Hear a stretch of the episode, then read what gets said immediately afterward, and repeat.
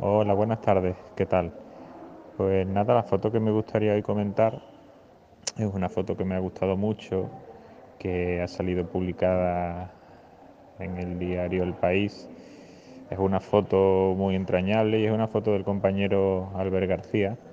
Y es una foto que se ha realizado en una residencia de mayores en Barcelona y en la que se ve una mujer mayor pues bailando con una trabajadora del centro y la verdad que que por lo menos a mí me ha gustado mucho la fotografía, ¿no? Porque bueno, en esta, en esta fecha que tanto se habla de la, de la pandemia, pues bueno, yo creo que fotografías así, la verdad que nos hace eh, coger bastante esperanza con que dentro de poco esto termine.